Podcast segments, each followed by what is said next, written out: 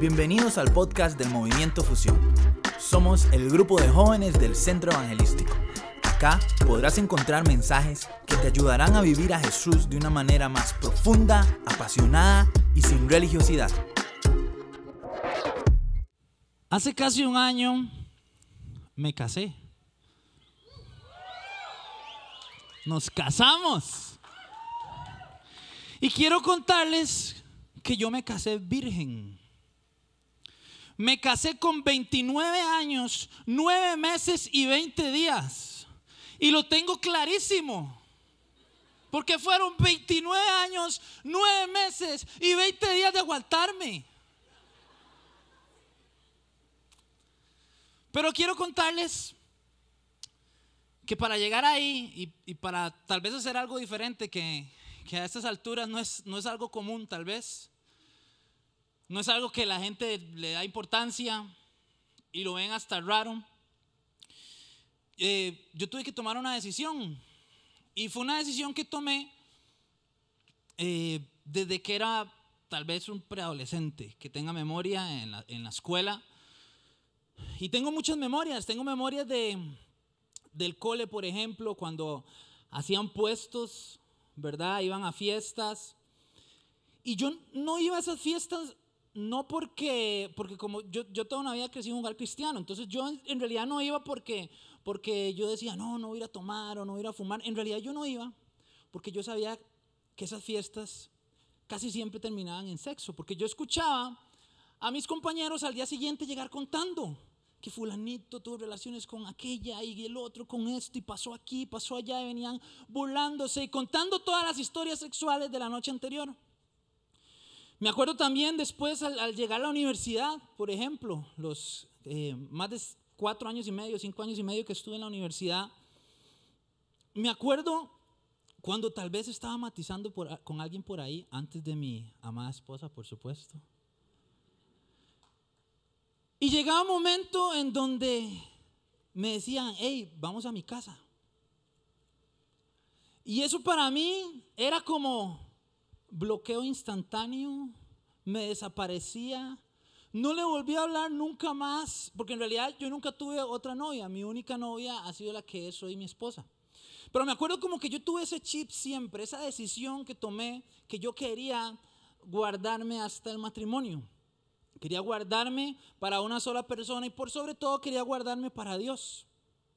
Fue una decisión que me llevó a alejarme de los momentos en que se pudieran prestar para tener sexo.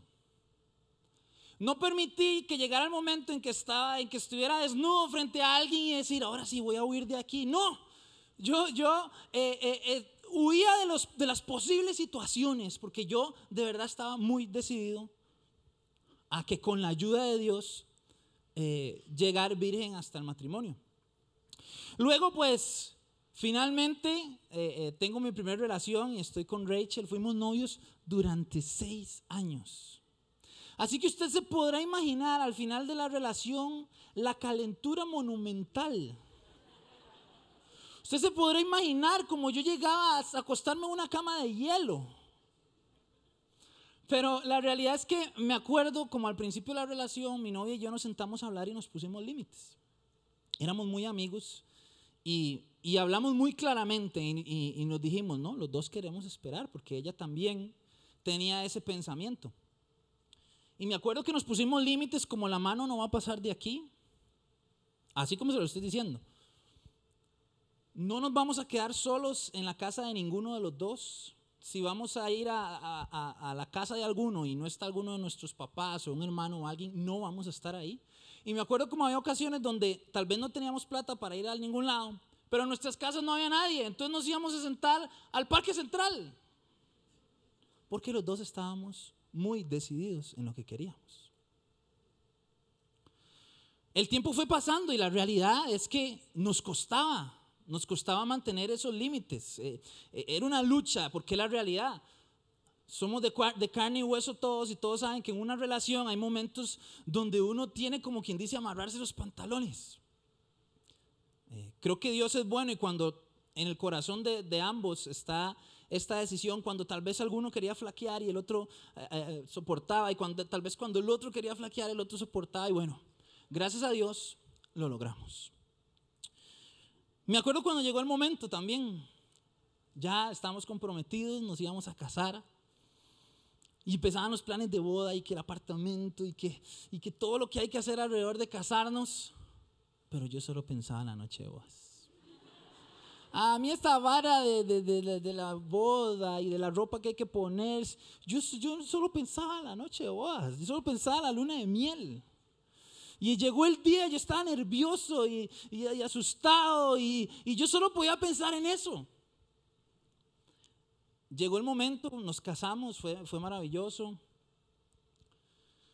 Y les quiero contar que la experiencia fue increíble. Llegó la noche de bodas, finalmente estábamos contentos, nerviosos, asustados, emocionados. Y yo sentía como que le estaba dando algo a la que en ese momento ya era mi esposa. Pero era algo más de lo que uno llama virginidad. Porque la virginidad es un concepto que la sociedad ha marcado como tal vez algo nada más físico, que si tuviste sexo o no. Yo sentía que yo le estaba entregando un regalo muy valioso a mi esposa. Ese momento donde finalmente eh, estábamos ahí a solas, yo sentía que le estaba entregando mi corazón, que le estaba entregando mi alma y que le estaba entregando mi corazón entero y sano, sin heridas. Le estaba entregando mi corazón que lo había guardado solo para ella. Estaba entregando mi corazón y mi alma y todo lo que yo era en ese momento completo para ella. Fue maravilloso, fue, fue sentir como que el cielo nos estaba dando la aprobación, sentir como que Dios mismo estaba ahí, eh, contento de que llegara ese momento y de que lo habíamos hecho bien. No les puedo describir la paz que se siente.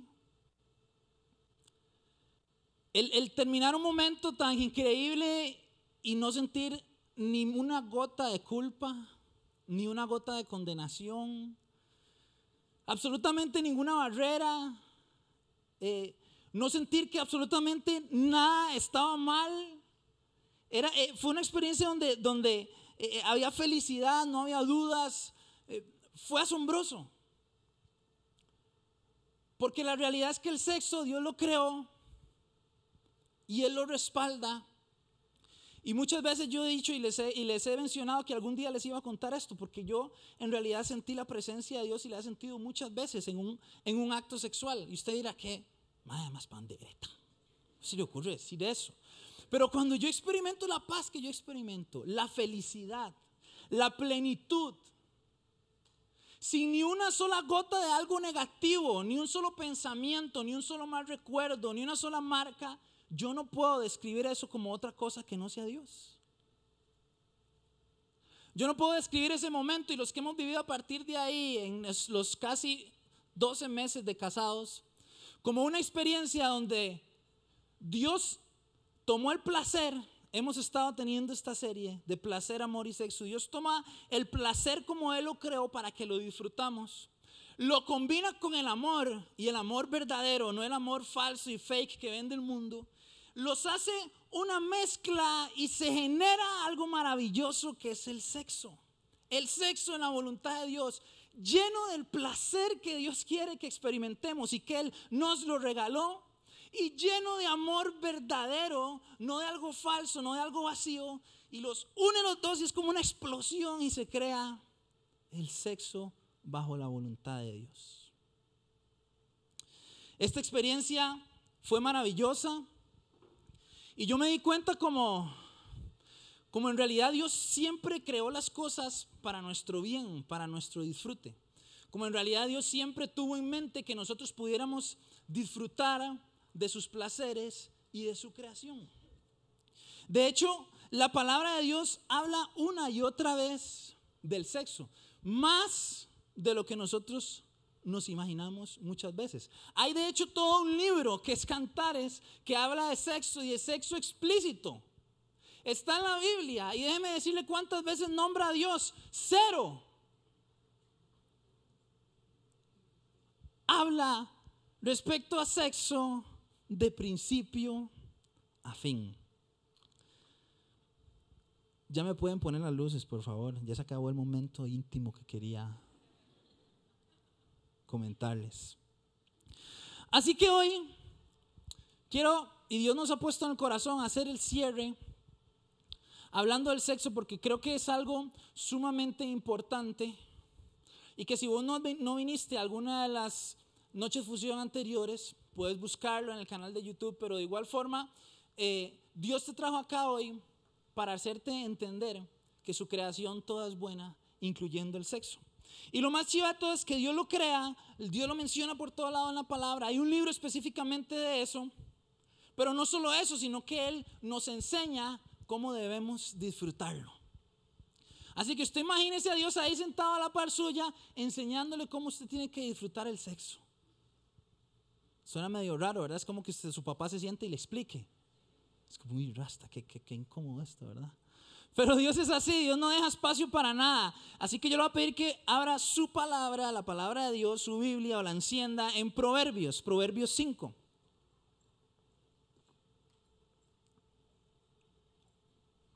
Proverbios 5:15. Proverbios 5:15, yo lo voy a leer en la nueva traducción viviente. Ya lo tienen por ahí, 5:15, dice lo siguiente. Bebe el agua de tu propio pozo. Comparte tu amor únicamente con tu esposa. ¿Únicamente con quién? No los escuché con muchas ganas. ¿Únicamente con quién? El 16 dice, ¿para qué derramar por las calles el agua de tus manantiales teniendo sexo con cualquiera? Deben reservarla solo para los dos. Jamás la compartan con desconocidos. Que tu esposa sea una fuente de bendición para ti. Alégrate con la esposa de tu juventud. Y este pasaje me parece increíble porque hace una expresión, nos menciona cómo Dios anhela y Dios quiere que nosotros vivamos del el sexo.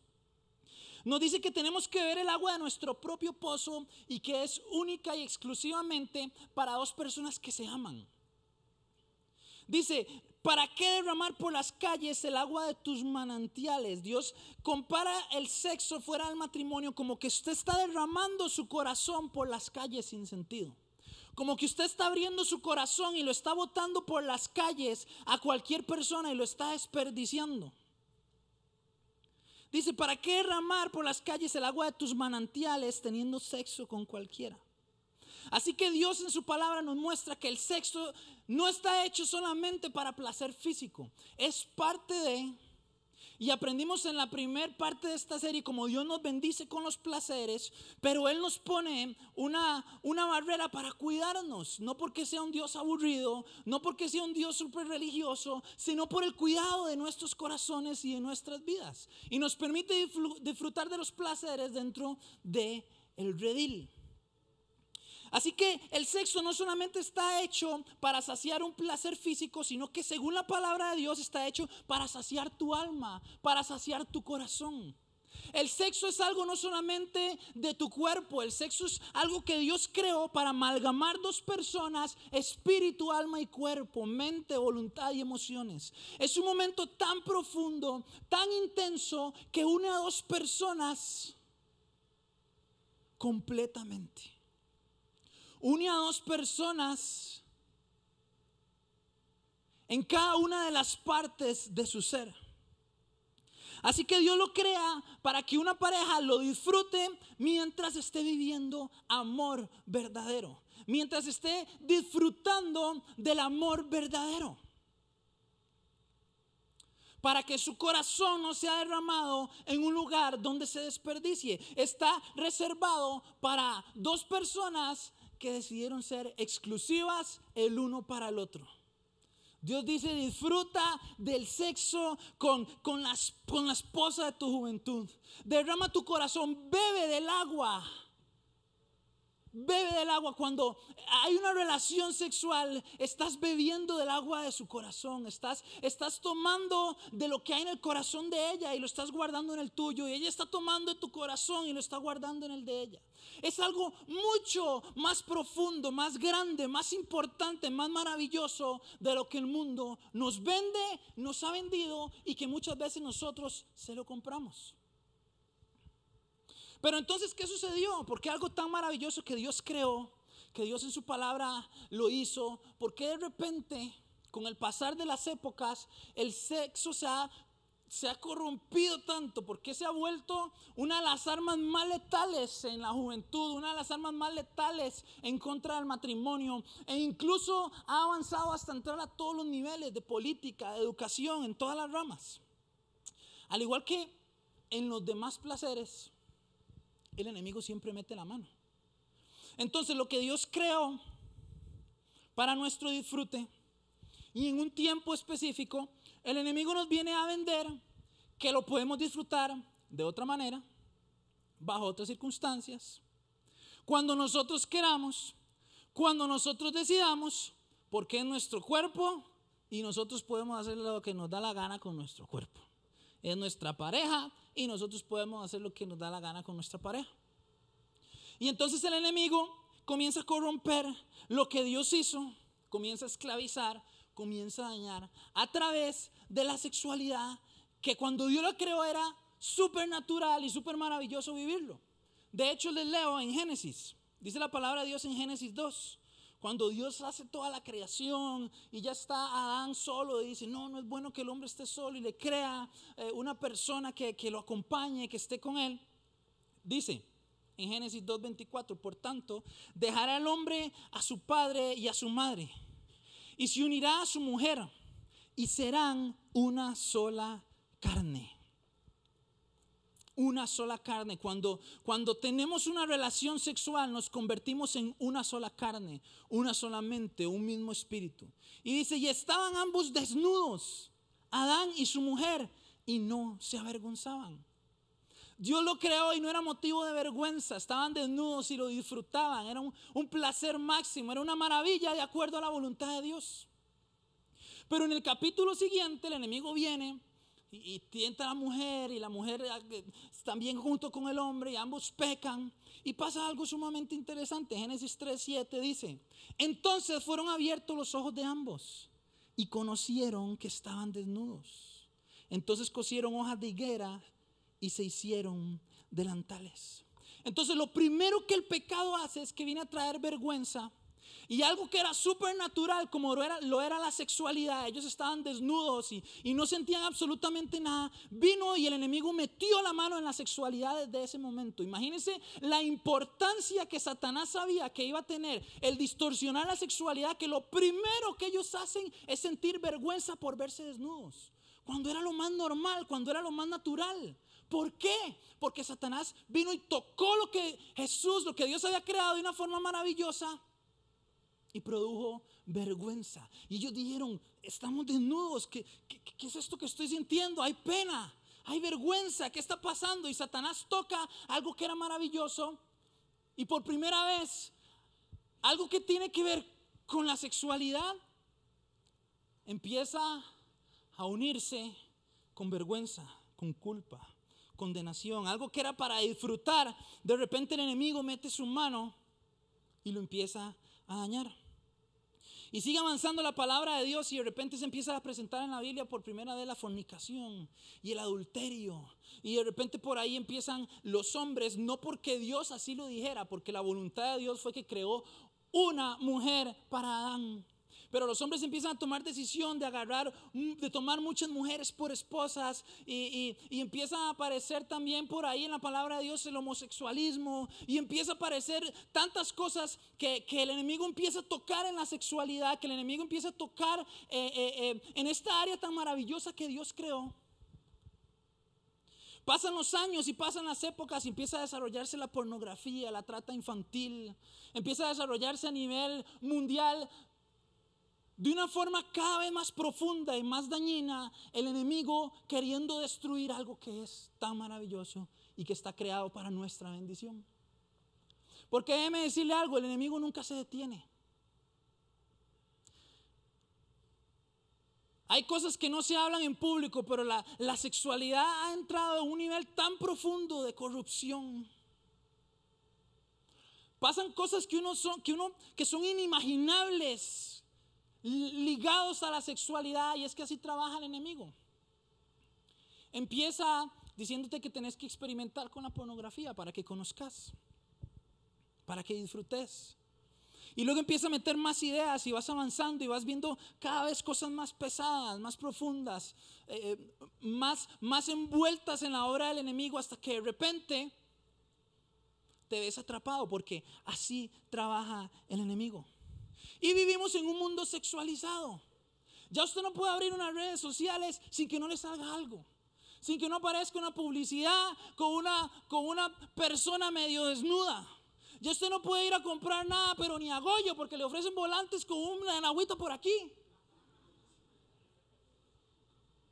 Ya no se puede ir al estadio porque están las rumberitas bailando. Ya no se puede ir a un lugar porque están los hombres así embarrados de, aceite en el gimnasio ofreciendo volantes. Porque en todo lado vivimos en un mundo sexualizado. No existe película que no tenga una escena de sexo.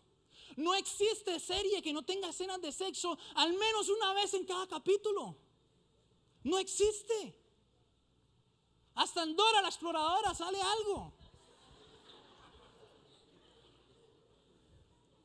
Porque el enemigo supo cómo agarrarse de algo y supo y entendió el daño que podía producir a través de la sexualidad, a través del sexo. En las películas, en la política, estamos luchando con, temas sexuales que quieren meter en nuestros colegios, en nuestras escuelas. Eh, la mayoría de problemas que hay a nivel mundial eh, eh, de alguna u otra forma están ligados muchas veces con la sexualidad. El enemigo ha sabido cómo meterse. Porque cuando Dios creó el sexo para que lo disfrutáramos y para traer vida también, para procrear, entonces el enemigo hace lo contrario. Lo, lo utiliza para destruir y para traer muerte. Lo que Dios utilizaba para traer vida, Satanás lo utiliza ahora para traer muerte y para destruir. Entonces, cuando un placer, como lo vimos aquí, que son pasajeros, que son engañosos, que son vacíos, se mezcla con, entre comillas, un amor falso, entonces de ellos también nace el sexo que es destructivo. El sexo que solamente viene a corromper nuestras vidas, nuestras mentes, nuestras relaciones, nuestro futuro, nuestro noviazgo, nuestros hijos. Viene a corromper absolutamente todo porque eso es lo que hace el enemigo. Pero entonces, gracias a Dios hemos aprendido que para los hijos de Dios hay una salida, hay una respuesta podemos disfrutar y vivimos aquí de los placeres bajo la voluntad de Dios y bajo su cuidado. Podemos vivir y experimentar el amor verdadero y no conformarnos con el amor falso que nos ofrece este mundo. Y también podemos vivir y disfrutar del sexo bajo la voluntad de Dios, lleno de paz, de gozo y como la palabra de Dios nos lo da, cuidando y guardando nuestro corazón. Pero entonces, ¿cómo lo podemos disfrutar? Yo siempre me he preguntado, ¿por qué hasta el matrimonio? O sea, Dios, si nos pusiste toda esta cantidad de hormonas, si esta zona aquí de neón, uno siente así como un aura caliente aquí, fuerte, ¿verdad? Las hormonas de que fluyen y rebosan en abundancia. ¿Por qué hay que esperar hasta ahí? Es más, ¿por qué ni tan siquiera no en el noviazgo? Para saber si nos va a ir bien en un futuro. Y yo creo que esas son puras mentiras del enemigo. Porque Dios todo lo hace perfecto. Y Dios sabe que hay un momento en la vida en que nuestro corazón está preparado para tener una unidad con el de otra persona. Entonces el mundo te ofrece que si tenés de 13, 14 años para arriba, vos ya estás listo y lista y estás preparado y preparada para empezar a vivir y experimentar tu sexualidad. Solo porque físicamente ya las hormonas están listas. Ya usted está preparado. Pero hay un trabajo en nuestro corazón, hay una unidad que tiene que haber que la palabra de Dios nos enseña. Y el mundo nos, nos ofrece y nos dice que el sexo puede ser solamente carnal. Y no es así. Yo sé que muchos de aquí han experimentado sexo fuera de, la voluntad de Dios y hoy no estamos aquí para condenar a nadie, hoy estamos aquí para venir y rendirnos a Dios y aprender.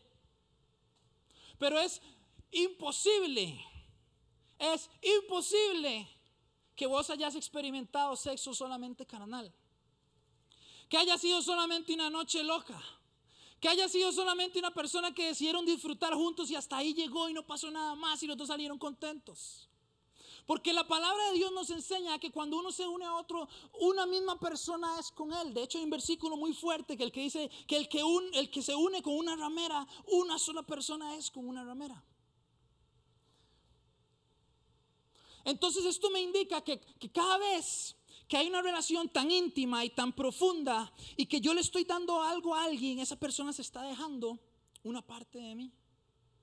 Sea de forma positiva o sea de forma negativa. Entonces, aunque para vos solamente fue una noche de placer, una noche eh, loca, una noche pasajera, entre comillas, poco a poco tu corazón y tu alma están guardando heridas. Y poco a poco estás dejando una parte de tu ser en un desconocido. Como decía Proverbios, estás abriendo tu corazón y estás derramándolo por la calle. Es imposible tener solamente una relación carnal o pasajera. Es una fusión que va más allá. No puedes separar tu carne del resto de tu ser. No puedes separarlo. Porque delante de los ojos de Dios somos uno solo. Entonces, cuando el sexo debería ser una de las máximas expresiones de placer y de unidad, empezamos a verlo como una, como una unidad animal, como un encuentro animal. Todos han visto National Geographic o Animal Planet, ¿verdad? Cuando llega y, el caballo o el hipopótamo y uno dice, y rasta. Son, son animales guiados por instintos, que hacen lo que tienen que hacer y se acabó. Y se pelean entre ellos para ver, entre los leones, para ver quién se va con la leona. Y yo digo, a veces a esos leones deberían ponerle cara de algunos muchachos, porque nos comportamos a veces así, peleando a ver quién se va a ir con la cría, como si fueran animales. Nos comportamos y, y, y degradamos algo que es espiritual y que es maravilloso y lo bajamos a un instinto que el enemigo lo ha convertido prácticamente que un instinto animal. Para poder disfrutar del sexo, Dios requiere que nosotros tengamos un compromiso. Requiere que nosotros podamos entender que hay un proceso para guardar nuestro corazón. Y pensando en esto, yo me traje aquí un pedazo de pizza. Pero voy a tomar agua primero.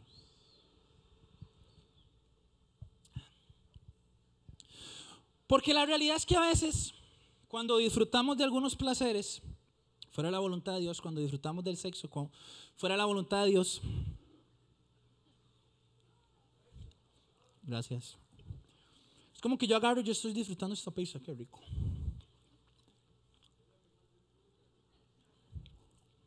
Buenísima, ¿verdad? Pero esta pizza no está hecha solo para que yo la saboree. Esta pizza yo me la tengo que tragar, tiene que llevar un proceso de que me ayuda en algo o, no. Pero cuando vivimos el sexo, como el enemigo lo vende, usted y yo saboreamos, disfrutamos a la otra persona.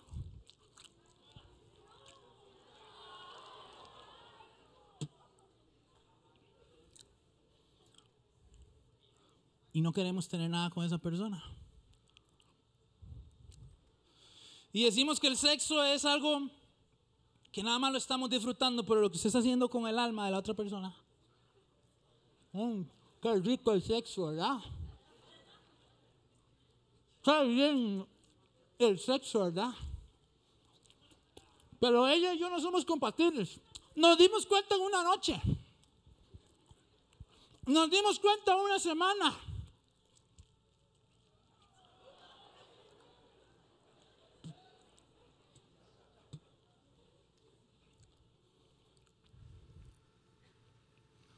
Y vos ni te diste cuenta.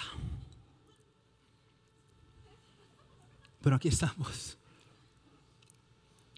Vos ni te diste cuenta o vos hiciste eso con otra persona. Y a ver, no quiero que aquí salgan diciendo, es que ahora yo soy un pedazo de pizza masticado que me escupieron. El pastor dijo que yo era una, vomitada de pizza. Es que tenemos que entender que hay cosas que requieren un proceso. Que hay cosas que no son para disfrutarlas. Qué rico y ya se acabó. No. El sexo no es así. El sexo bajo la voluntad de Dios no es disfrutar y vámonos. Eso es lo que el mundo te vende, pero tarde o temprano te va a pasar la factura. Tarde o temprano te va a doler, tarde o temprano te va a afectar tus futuras relaciones, tarde o temprano te vas a sentir menos, te vas a sentir usada, te vas a sentir usado, tarde o temprano vas a empezar a ceder tus valores a causa del sexo, tarde o temprano el enemigo pasa la factura porque donde él mete la mano es imposible que salgas ileso. Es imposible que salgas sin ninguna marca. Es imposible que hagas esto y sigas siendo el mismo. Es imposible. Es como masticar algo y luego escupirlo. Es como decirle a Dios, qué rico esto, pero no me interesa como vos querés hacerlo, voy a hacerlo como yo quiero. Y voy a andar dañando personas y dañándome a mí mismo. Pastor, pero bueno, en el noviazgo, digamos, relaciones pasajeras, no, está bien, ya entendí. En el noviazgo, pues ya llevamos tiempo. Ya, ya, ya llegamos a esa, esa, esa parte de la relación. Queremos conocernos mejor, hasta en esa área. Si usted quiere, usted quiere conocer algo mejor, agarre un bus y váyase a Guanacaste. Verás qué lindas las playas ahí. Váyase para Europa y va a conocer muchísimo. El sexo no es para conocer a alguien. El sexo no es para conocerse mejor. El pastor Esteban siempre pone un ejemplo que es buenísimo porque él dice que la intimidad va de la mano con el compromiso. Eh, los niveles de, de, intimidad que vas desarrollando tienen que ir de la mano a los niveles de compromiso. Entonces a veces decimos que arrancamos una relación aquí y porque ya vamos por aquí en el camino, ya nos conocemos bastante, ya nos amamos. Es más, yo creo que hasta que queremos pasar el resto de la vida juntos, ¿por qué no tener sexo ya? Y tal vez era momento de seguir conociendo áreas, de seguir entrando en el corazón de una persona, de seguir sabiendo cómo, cómo conocer, cómo disfrutar, cómo amar, cómo entregarse, cómo dar amor verdadero y recibir amor verdadero. Y nos brincamos una parte del proceso y nos vamos hasta el momento donde llegó la intimidad del sexo. Entonces, esta parte donde tenías que conocer, donde tenías que aprender, donde tenían que, que, que eh, compenetrarte un poco más con tu pareja, te la brincaste. Te la brincaste y decidiste venir hasta aquí. Y todo eso es un puente quemado en tu relación. Todo eso es un puente quemado porque brincaste a un momento de intimidad en el cual no era el tiempo específico. Si vos crees que ya era más suficiente, que ya se han conocido lo suficiente y que es el momento, el paso siguiente no es el sexo, el paso siguiente es el anillo. El paso siguiente es el matrimonio. Porque cuando estás en el matrimonio le estás diciendo a esa persona, yo estoy decidido y decidida a amarte, a cuidar tu corazón. Estoy decidido y decidida que por el resto de mi vida me voy a entregar a vos y no a nadie más. No es el tiempo. Es más, hablaba hace, un tiempo con un amigo y este amigo me decía que él estaba experimentando una relación por primera vez en su vida sin, sexo. Y él me, me, contaba con unos ojos de felicidad y él me decía, en los meses que llevo con esta persona, he conocido, he profundizado. Y tengo algo más profundo con mi pareja que lo que pude tener con otras personas con el doble o triple de tiempo de la relación, pero que hubo sexo desde el principio. Porque cuando el sexo no está sobre la mesa, cuando no es una opción, lo que te queda es conocer a esa persona, amarla, eh, perdonarla, discutir y, enojarte con ella y no ceder solamente porque en la noche quieres tener sexo. Y puedes eh, eh, entrar en momentos de intimidad más profundos y tu relación se, se arraiga más, se une más, se echa más raíces. Porque sobre la mesa nunca estuvo el sexo. Porque quiero que quede claro, el sexo antes del matrimonio es egoísta. Si se acuerdan cuál era lo contrario del amor que hablamos hace 15 días aquí, es que lo contrario al amor era el egoísmo, porque el egoísmo siempre buscaba el beneficio propio. Cuando usted decide esperar hasta el matrimonio, usted está decidiendo honrar a alguien y el sexo como tal es un acto de dar, no un acto de recibir. Antes del matrimonio, cuando usted solamente quiere andar disfrutando, usted lo que quiere es recibir, satisfacer su corazón, satisfacer su carne, satisfacer el placer que usted necesita apagar. Y usted empieza egoístamente a querer recibir, a querer recibir, a querer disfrutar, a querer todo para usted.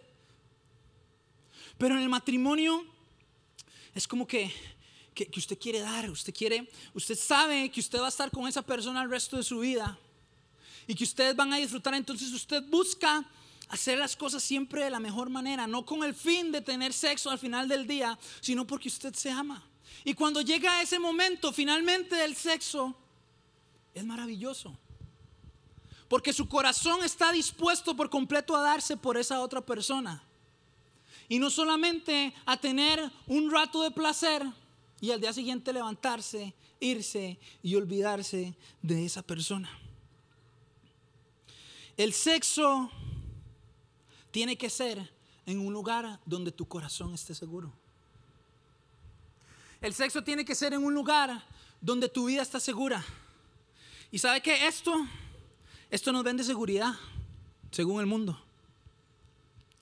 Esto que está aquí te dice, tenés que usarlo nada más. Y cuando lo uses, puedes disfrutar de los placeres. Puedes disfrutar de tu vida sexual. Pero esto que está aquí jamás nunca lo puedes poner alrededor de tu corazón. Esto que está aquí jamás nunca te va a proteger de heridas. Esto que está aquí jamás nunca va a poder proteger tu alma, va a poder proteger tu futuro. Y el mundo nos ofrece disfrutar, vivir, pero nunca nos dice y nos da las consecuencias del sexo destructivo. Del sexo que toma de nosotros y nos arrebata en vez de darnos. Toma de nosotros y nos quita en vez de darnos. Un preservativo nunca va a poder cuidar nuestras vidas. Un preservativo nunca va a poder cuidar ni tan siquiera tu relación.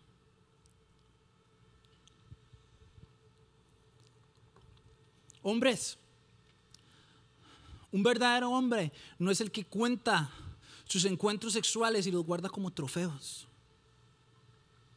Un verdadero hombre es el que decide aguantarse y guardarse y rechazar a una, a dos, a diez o a veinte por esperar la que es correcta. Eso es un verdadero hombre. Mujeres, tu superpoder no es tu sensualidad. La seguridad que tenés que si te pones esa ropa o aquella otra ropa, sabes que lo vas a conquistar.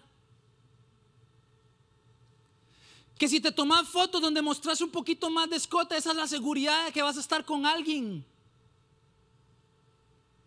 Eso lo único que demuestra son los vacíos que hay en tu corazón o tu falta de seguridad en vos misma que lo querés tapar con algo físico. Y lamentablemente, cuando hay algunas muchachas que hacen esto y, se encuentran con la clase de muchachos que andan buscando eso, después se andan quejando porque quieren amor verdadero.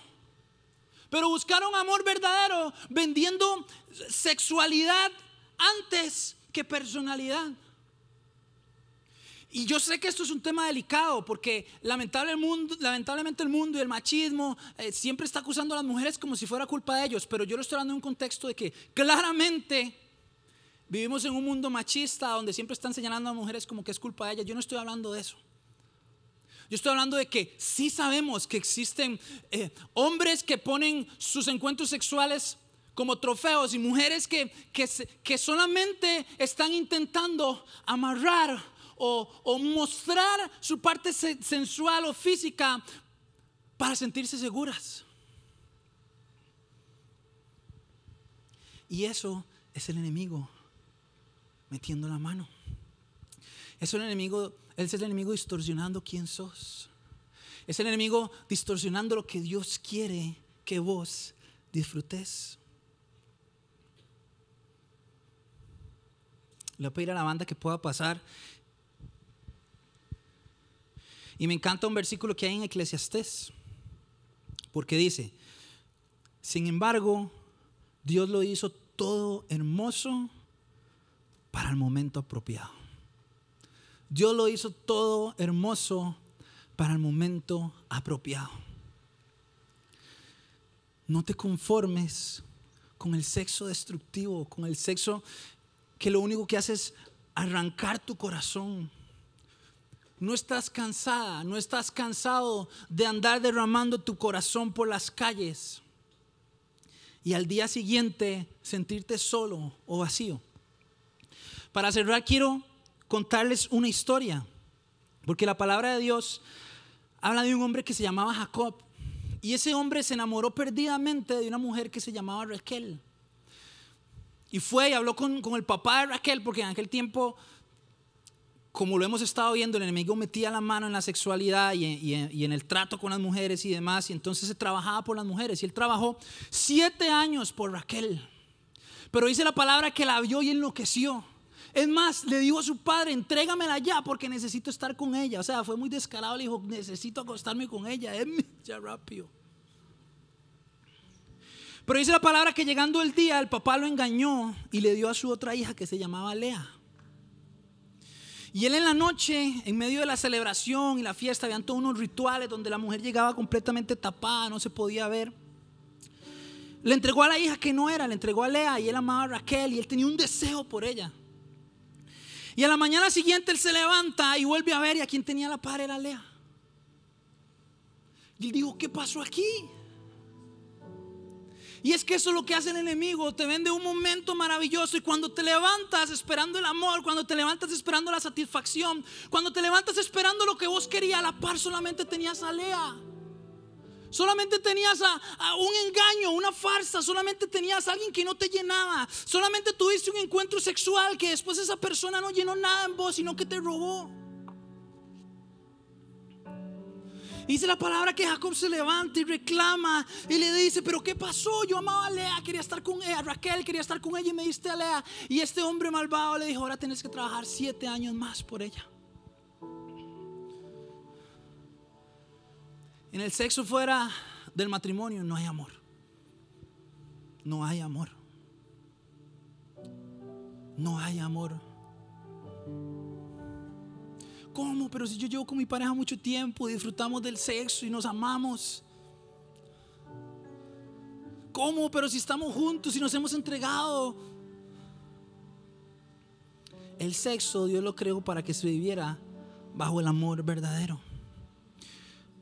Si arreglas las cosas, estoy seguro que seguramente que lo vas a poder disfrutar plenamente. Si esa es la persona que Dios tiene para vos, lo vas a disfrutar plenamente. Pero hace las cosas bien. Hace las cosas bajo la voluntad de Dios para que Dios te pueda bendecir. Dios todo lo hizo hermoso para el tiempo apropiado.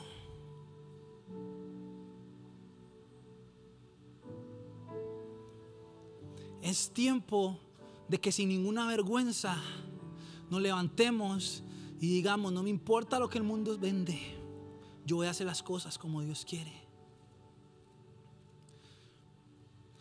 Muchachos en el colegio, no importa cuánto se burlen, cuánto te señalen. No importa como ellos quieran que, que, mostrarte el sexo. No importa que se burlen de vos porque no tuviste encuentros sexuales. No importa que se burlen de vos porque no disfrutar de la vida como ellos la disfrutan. El día de mañana ellos van a correr a ustedes para que oren cuando tengan su corazón destrozado. Vale la pena esperar para Dios. Se los está diciendo una persona que lo está disfrutando. Vale la pena llegar al matrimonio haciendo algo que es completamente loco para el mundo. Vale la pena. Esperen y van a disfrutar. Esperen y van a vivir. Pero háganlo en el tiempo hermoso que Dios hizo.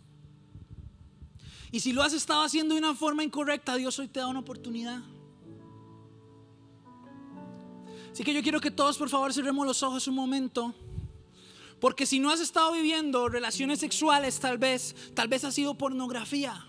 Tal vez ha sido de alguna forma como el enemigo vino a tocar la sexualidad.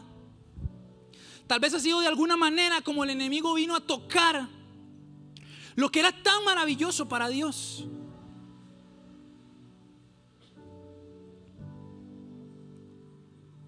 Dios puede restaurar tu corazón. Dios puede darte de su amor verdadero. Dios puede darte una persona con la que disfrutes del placer en su máxima expresión, en el tiempo correcto.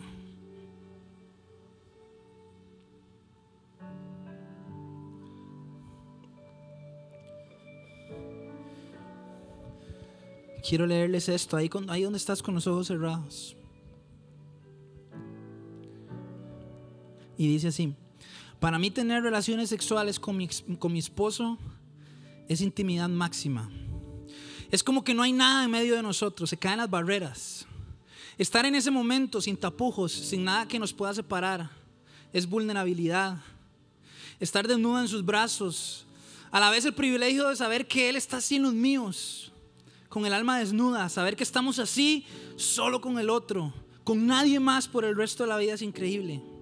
Es una representación de unidad máxima y un lugar seguro donde se van las preocupaciones, los temores, las dudas. Y a través del placer y el contacto físico nos amamos y disfrutamos juntos. Definitivamente he entendido la sabiduría de Dios al diseñar el sexo dentro del matrimonio. Es demasiado preciado, no es como para compartirlo con cualquiera. Dios hoy te dice, si vos has estado entregando tu corazón, derramándolo por las calles y has vivido experiencias que te han marcado hasta el día de hoy, Él quiere sanarlas. Él quiere sanarlas, Él puede hacerlas. Hoy puedes comenzar un nuevo día y puedes entregar tu sexualidad a Dios. Tengas novio o novia o no tengas, estés en una relación o no, estés soltero o soltera, hayas vivido cosas o no. De una u otra manera te puedo asegurar que has tenido alguna lucha en la vida sexual. Y es el momento para entregarlo a los pies de Dios. Así que tenía una conversación con Dios en este momento. Él aquí hoy no te trajo a juzgarte, no te trajo a señalarte, no te trajo a levantar su dedo sobre tu corazón y decirte las cosas que, has hecho mal, sino te trajo para abrazarte.